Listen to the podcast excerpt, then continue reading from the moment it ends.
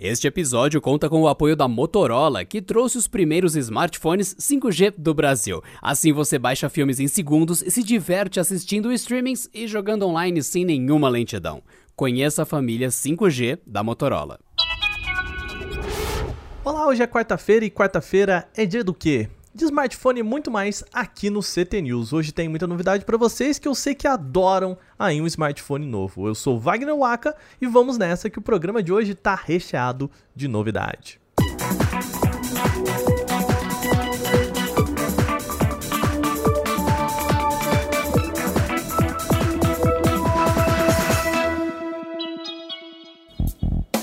A principal notícia de hoje é da Samsung. A empresa anunciou três novos smartphones da linha A: o Galaxy A52, A52 com 5G e A72.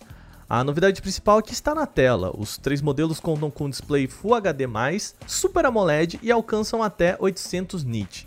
Para quem curte games, os modelos A52 e A72 vão chegar com tela de até 90 Hz, enquanto os modelos A52, aquele com 5G, alcança até 120 Hz de taxa de atualização, isso por conta do processador, tá? Mantendo o padrão da linha, os três modelos têm configurações intermediárias com 6 GB de RAM e 128 GB de armazenamento. Em relação ao 5G, aqui vale um ponto importante, a Samsung já garantiu que vai vender o A52 com 5G por aqui. Claro, ele vai ser compatível com o nosso 5G DSS, sabe? Já que a versão chamada por muitos de 5G real ainda não foi implementada aqui no Brasil. Quer saber todos os detalhes da linha? Então entre em canaltech.com.br e confira as especificações completas.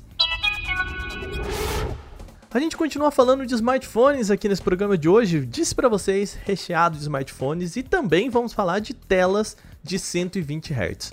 Na mesma pegada da Samsung, a OnePlus trouxe algumas novidades sobre a linha OnePlus 9, junto com o OnePlus 9 Pro. Um dos pontos mais importantes está também na tela. O modelo Pro vai contar com resolução Quad HD+, alcançando aí até 120 Hz também, assim como o aparelho da Samsung. Mas aqui tem uma tecnologia a mais, e é por isso que essa notícia está por aqui também. A tela do OnePlus 9 Pro conta com o LTPO, uma tecnologia que faz com que o display reduza de 120 Hz até 1 Hz só, quando não há necessidade de altas taxas de atualização. Em resumo, quando você não está jogando. A questão é que altas taxas são legais para jogos, mas consomem muita bateria. Reduzir esse valor então e ajudar na autonomia aí do 9 Pro.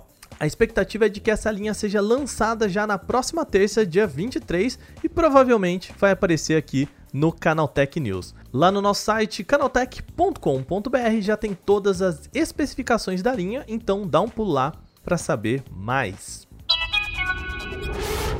E o Reino Unido deu um passo muito importante sobre a relação de trabalho entre motoristas de apps e as empresas donas dos aplicativos. Nessa terça, a Suprema Corte inglesa decidiu que a Uber deve garantir pagamento de direitos trabalhistas à frota de 70 mil motoristas do país. Isso quer dizer que agora os profissionais deixam de ser autônomos e passam a uma categoria chamada lá de trabalhadores. Importante dizer que ainda não se trata de uma contratação integral, mas essa classe de trabalhadores tem pelo menos salário mínimo, além de férias e outros direitos. A Uber, do seu lado, não concorda com a decisão. Para a empresa, os motoristas são parceiros ainda e não funcionários e deveriam ser pagos apenas com as porcentagens das corridas. E por que que isso tá aqui, né? Por que, que isso é importante pra gente? Bom, a decisão abre um precedente importante para que outros países possam entender o mesmo. Aqui no Brasil, é, tem uma decisão de março em que o Tribunal Regional do Trabalho da segunda região entendeu não haver vínculo trabalhista entre os motoristas e a Uber. Portanto, aqui ainda nada desses benefícios, pelo menos até então. E ainda falando em questões judiciais, o hacker Graham Ivan Clark foi condenado a três anos de prisão nos Estados Unidos. Você pode não se lembrar bem desse nome, mas o Clark foi o rapaz que invadiu o sistema de contas do Twitter em 2020, vulgo o ano passado. Lembra quando uns perfis de famosos, teve o perfil da Apple, começou a twittar sobre um esquema de Bitcoin bem suspeito? Bom, foi o Clark que invadiu as contas e disseminou esse golpe por aí. A Justiça da Flórida decidiu que ele vai ficar preso por 3 anos por conta do ocorrido e também vai ter que prestar serviço militar após esse período, onde vai ficar por observação por mais três anos. Mas não é só isso, viu? O Clark também não vai mais poder usar computadores sem supervisão e ele teve que ceder todas as credenciais das suas redes sociais, ou seja, ele vai ser o cara mais monitorado dos Estados Unidos pelo resto da vida. Vocês sabem que eu gosto de fechar as notícias com astral lá em cima, notícia mais leve. Bom, então é por isso que a gente vai falar de uma novidade do Microsoft Edge. O navegador ganhou novos temas coloridos ainda em fase de testes. Agora quem usa o programa tem 14 novas opções de cores e elementos na tela principal. Para isso, é preciso entrar lá nos flags do Edge e procurar por ativar o menu de temas baseado em cores. Aí, esses temas aparecem lá na aba de aparências do navegador, é só clicar. O ponto curioso é que quando você vai escolher um novo tema, você é direcionado para uma página do Chrome Web Store, a loja de extensões do navegador rival, sim, a loja de extensões do Google. E, e tá tudo bem, eu sei que é estranho, mas tá tudo bem, gente. Isso acontece porque o Edge foi feito sobre o Chromium, que é o motor de desenvolvimento do Google para navegadores, e isso explica tudo. Um lembrete aqui, esses novos temas ainda estão em fase de teste, então podem rolar alguns bugs aí na navegação. Se você não entende muito bem como faz esse processo, vale esperar uma versão chamada de estável, ou seja, aquela que vai estar disponível para todo mundo utilizar, beleza? Fica a dica.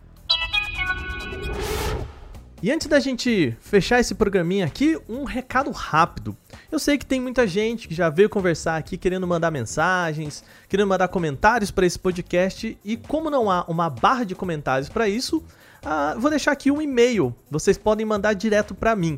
O endereço é, anota aí, wagner@unilogic.com.br, repetindo, wagner com w unilogic com cmudo.com.br.